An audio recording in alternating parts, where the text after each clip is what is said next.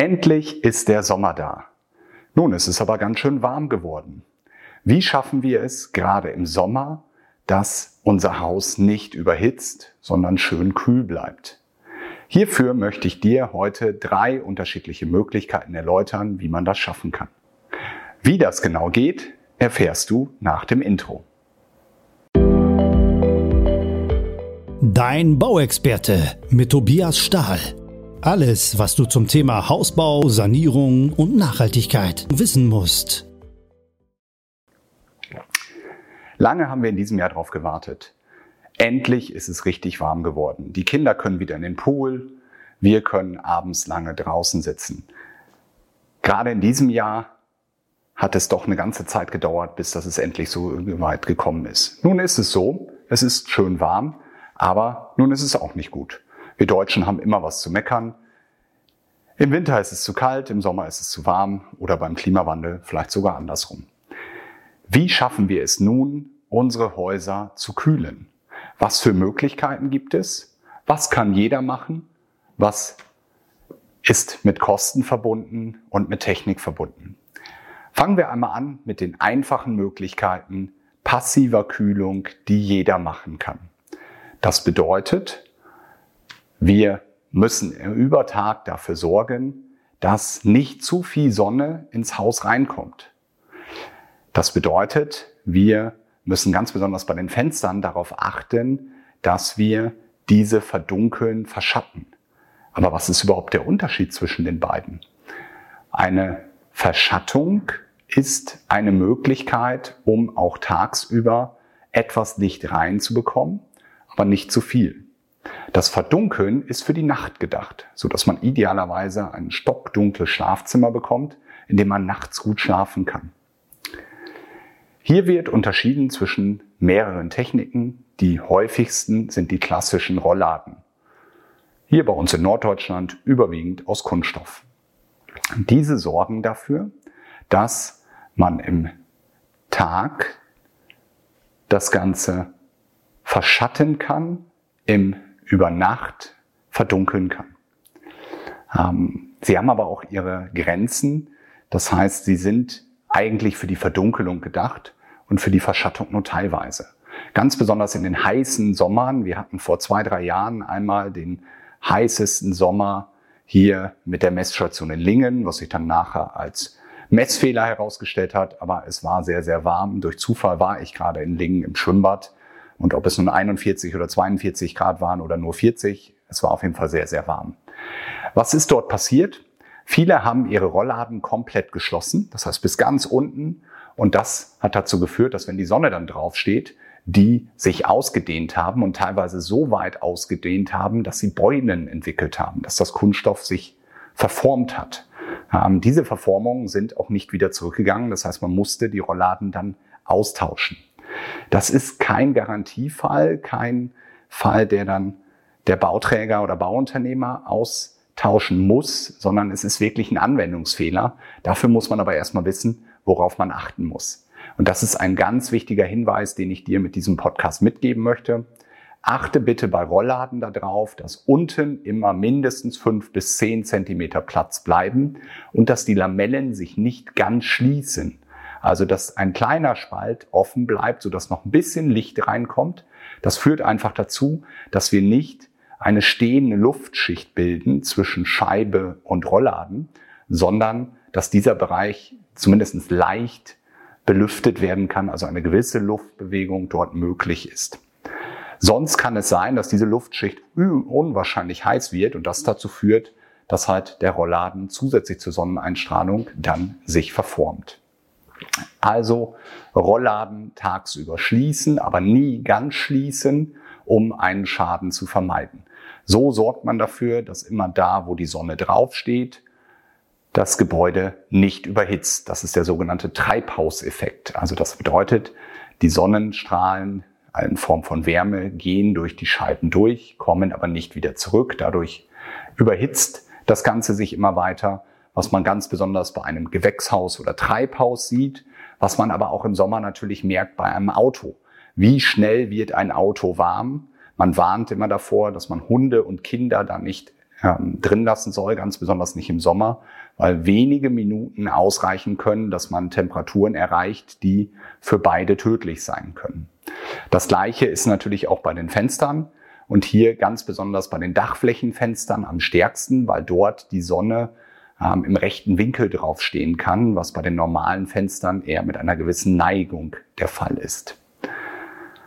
Bedeutet, der wichtigste Punkt ist beim passiven Kühlen, was für jeden von uns kostenlos ist, dass man von außen eine Verschattung vorbringt, ganz besonders von außen.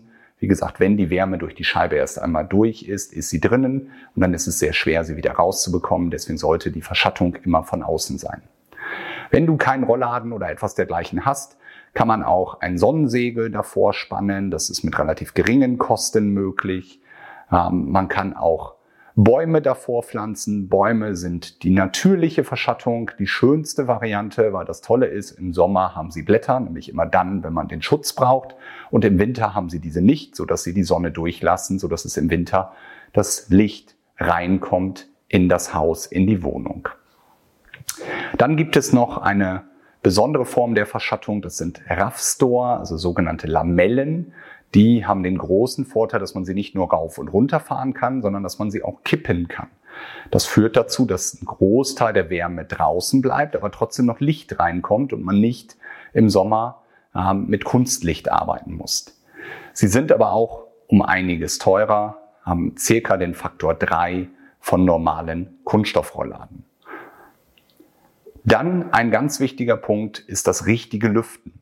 Wie lüfte ich im Sommer richtig, um nicht zu überhitzen? Dort ist ein ganz einfaches Hilfsmittel, was man nehmen sollte. Das ist ein Thermohygrometer. Kostet zwischen 5 und 10 Euro, bekommt man in jedem Baustoffhandel, beim Onlinehandel, wo auch immer man möchte. Und davon braucht man zwei oder die klassische Wetterstation mit einer Inneneinheit und einer Außeneinheit. Ganz wichtig ist, dass man beide Temperaturen kennt. Weil die ganz einfache Faustformel ist, man sollte immer dann die Fenster weit aufmachen und lüften, wenn es draußen kühler ist als drinnen. Also frühmorgens und abends spät. Dann macht das Lüften Sinn.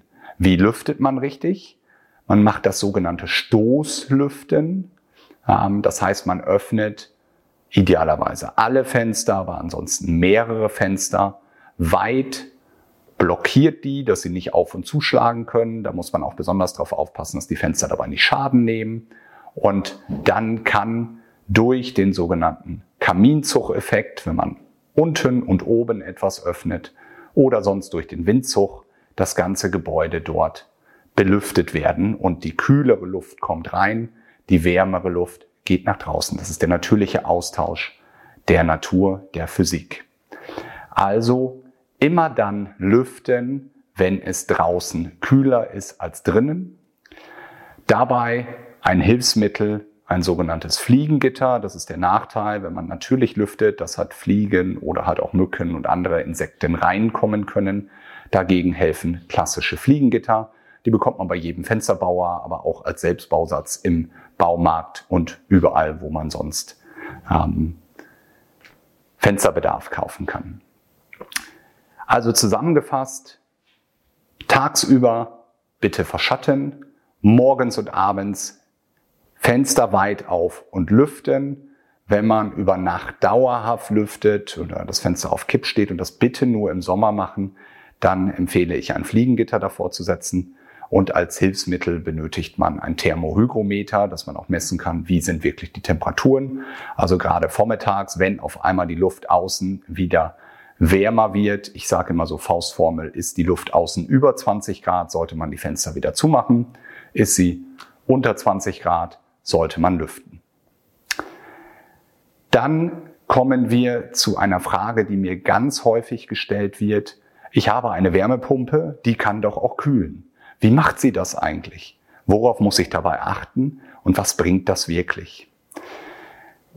Die Wärmepumpe dreht im Prinzip die Fußbodenheizung um. Sie pumpt durch die Fußbodenheizung nicht warmes Wasser, um den Raum zu erwärmen, sondern kühles Wasser, um den Raum zu kühlen. Dabei muss ich darauf achten, dass ich den Taupunkt nicht unterschreite. Und das ist schon ein bisschen komplexer, weil das Ganze halt im gesamten Rohrleitungsnetz ist man überall schauen muss, dass der Taupunkt nicht unterschritten wird. Also man braucht dort einiges mehr an Thermohygrometer, also an Regelungstechnik, so dass man in jedem Raum aufpasst. Das Ganze bringt ungefähr zwei bis drei Grad. Also man muss jetzt nicht erwarten, dass man damit eine große Kühlwirkung bekommt, sondern es ist so in den Übergangsmonaten oder wenn es mal einige Tage wärmer ist, bringt es einem schon ganz schön was. Aber wenn es wirklich eine Woche oder länger dauerhaft warm ist, beziehungsweise auch nachts nicht mehr groß abkühlt, dann ist es halt ähm, ein Effekt, der nicht so extrem ist, wie manche sich das vorstellen.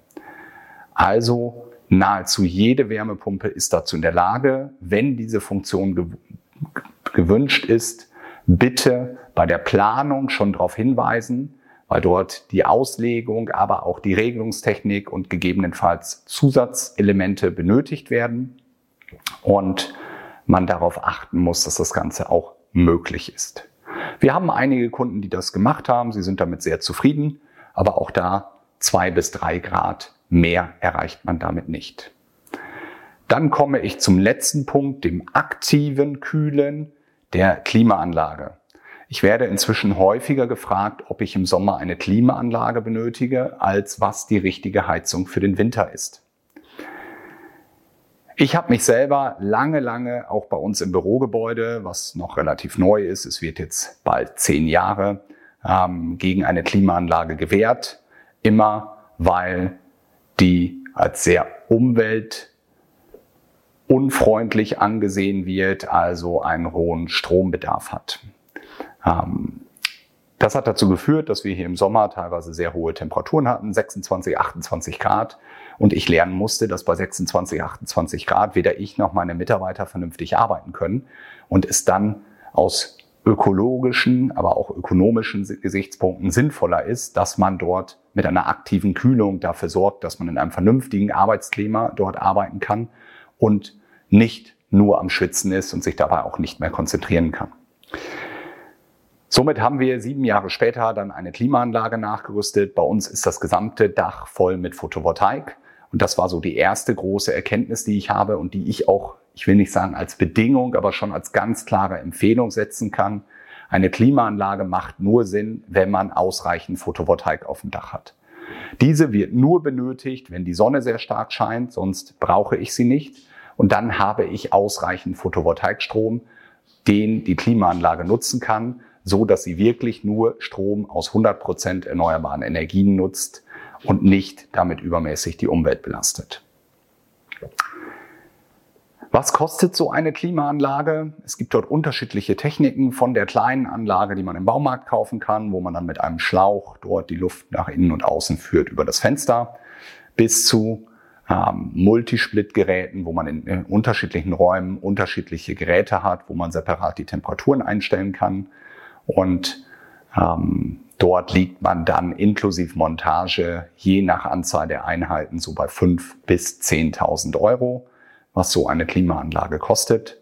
Hierbei muss man beachten, dass man dort auch Rohre benötigt, ganz besonders für das Kondenswasser. Das heißt, das Kondenswasser, was entsteht durch die unterschiedlichen Temperaturen, muss abgeführt werden und irgendwo in einen Abfluss oder nach draußen geführt werden. Das Tolle ist, jeder kann die Temperaturen einstellen und ich bin sehr gespannt, ob man zukünftig nicht über diese Klimaanlagen auch heizt, also dass wir das Prinzip des Passivhaus aufnehmen und quasi eine Luftheizung nutzen, weil genau das ist eine Klimaanlage. Eine Klimaanlage ist eine Wärmepumpe, eine Luftwärmepumpe, die als Übergabemedium ähm, Luft nutzt, also sowohl in beiden, sie entzieht der Außenluft die Energie ähm, beziehungsweise die Wärme und erzeugt dadurch Kälte. Diese Kälte wird dann wiederum über die Luft übertragen. Also wir haben doppelt das Medium Luft. Und Luft kann einfach weniger Wärme beziehungsweise Energie oder Kälte übertragen, als Wasser das kann. Deswegen ist sie etwas ineffizienter beziehungsweise braucht dann eine höhere Geschwindigkeit, dass größere Luftmengen bewegt werden müssen, um diesen Effekt zu haben. Das Tolle ist, Eine kühler Luftzug ist sofort angenehm. Das heißt, in dem Moment, wo man die Klimaanlage anschaltet, bekommt man sofort kühle Luft ins Gesicht, was wir als sehr angenehm ansehen. Man darf das Ganze nur nicht übertreiben, um nicht krank zu werden. Also bitte nicht bedeuten mehr als 5, 6 Grad unter die Außentemperatur kühlen, genauso wie auch bei der Klimaanlage im Auto und die Ventilatoren da drin nicht zu stark einstellen, so dass man Zugerscheinungen bekommt, so dass es angenehm ist. Im Bürogebäude haben wir die Regelung eingeführt, dass wir ganz normal morgens aktiv lüften, alle Fenster weit aufmachen, alle Türen weit aufmachen, dass erstmal die Wärme rauskommt, dass es kühler wird. Dann, wenn die Temperaturen über 20 Grad steigen, machen wir alle Fenster und Türen wieder zu machen alle Rollladen bzw. Raffstores runter, so dass wir uns so verschatten, dass möglichst wenig Wärme reinkommt. Und wenn wir dann gewisse Temperaturen, ähnlich wie bei der Schule, vielleicht 25 Grad erreicht haben, dann schalten wir die Klimaanlagen an. Und zwar immer nur dann, wenn die Mitarbeiter im Raum sind. Also natürlich nicht, wenn sie zum Toilettengang gehen oder woanders hingehen, wo sie kurz nur den Arbeitsplatz verlassen, dann lassen wir sie laufen. Aber ansonsten wird sie, wenn man eine Stunde Mittagspause macht, ausgeschaltet und wenn man abends nach Hause fährt, auch. Also sie läuft nur dann, wenn man auch im Raum ist und somit automatisch nur dann, wenn auch die Sonne scheint und ausreichend Photovoltaikstrom zur Verfügung steht. Und so haben wir für uns einen sehr guten Kompromiss gefunden, wie wir am Arbeitsplatz mit einer Klimaanlage besser arbeiten können. Auch wenn ich mich jahrelang dagegen geweigert habe, aus ökologischen Gründen, musste ich ansehen, dass das der richtige Schritt ist, um einfach ein vernünftiges Arbeitsklima für alle Mitarbeiter zu schaffen. Und um auf die Kosten zurückzukommen, was kostet so eine Klimaanlage? Wenn man eine Multisplit nimmt, fängt die so bei ähm, 2 kW Kühlung an. Das sind dann ungefähr 5 bis 6 kW echte Kühlleistung, davon ungefähr 2 kW elektrische Leistung. Also man sieht, man ist so bei einem Faktor von zweieinhalb bis drei. Und das bedeutet, wenn wir mal sehr, sehr hoch ansetzen, ungefähr ein Euro Stromkosten pro Stunde wäre bei einer Anlage ähm, mit bis zu vier Geräten meine Faustformel so dass man dort ungefähr ein Euro Stromverbrauch pro Stunde Laufzeit hat. Wenn du darüber nachdenkst, zu Hause in deinem Einfamilienhaus, in deiner Wohnung ähm, eine Klimaanlage nachzurüsten, dann empfehle ich nur die Schlafräume zu wählen, weil bei uns zu Hause zumindestens der Wohn-, Ess-, Küchenbereich so oft die Türen am Tag auf und zugehen, dass es wenig bringt, weil das ist ja die Bedingung, eine Klimaanlage immer nur dann, wenn alle Fenster geschlossen sind und natürlich nicht irgendwo die Luft nach draußen gehen kann, weil das natürlich vollkommen ineffizient ist. Und somit reicht es in den meisten Fällen aus, dass die Klimaanlage eine halbe oder eine Stunde vorm zu Bett geben angeschaltet wird, so dass dann der Schlafraum auf 21, 22 Grad gekühlt wird. Dann schaltet man sie beim zu Bett gehen aus, auch aus Geräuschgründen. Viele sind dort sehr, sehr sensibel auf Geräusche. Und dann kann man ganz in Ruhe schlafen. Natürlich wird der Raum sich in der Nacht wieder um zwei, drei Grad erwärmen. Aber das Wichtige ist, dass man vernünftig einschlafen kann und dass es einfach nicht zu warm ist. Und so benötigt man aktuell so zwei, drei Wochen, wenn es wirklich sehr warm wird, diese Funktion für alle die, die es nicht auf den natürlichen Wegen mit der passiven Kühlung oder gegebenenfalls über die Wärmepumpe wäre halt die Klimaanlage. Der letzte Schritt, aber auch der effektivste, der halt wirklich mit einer gewünschten Temperatur die Kühlung schafft, die man in dem Moment braucht. Ich hoffe damit, einige Fragen beantworten zu können. Wenn du noch Fragen hast, bitte schreib mir an podcast.stahl-baumeisterhaus.de ähm, alle deine Fragen, alles, was offen geblieben ist oder auch was dich in den nächsten Folgen interessiert. Ich bin sehr gespannt darauf. Bitte schreib mir an podcast.stahl-baumeisterhaus.de. Ansonsten freue ich mich über jede Weiterempfehlung, über jede 5-Sterne-Bewertung und solltest du jemanden kennen, der auch gerade über das Bauen nachdenkt, empfehle diesen Podcast gerne weiter. Dein Bauexperte mit Tobias Stahl. Alles, was du zum Thema Hausbau, Sanierung und Nachhaltigkeit wissen musst.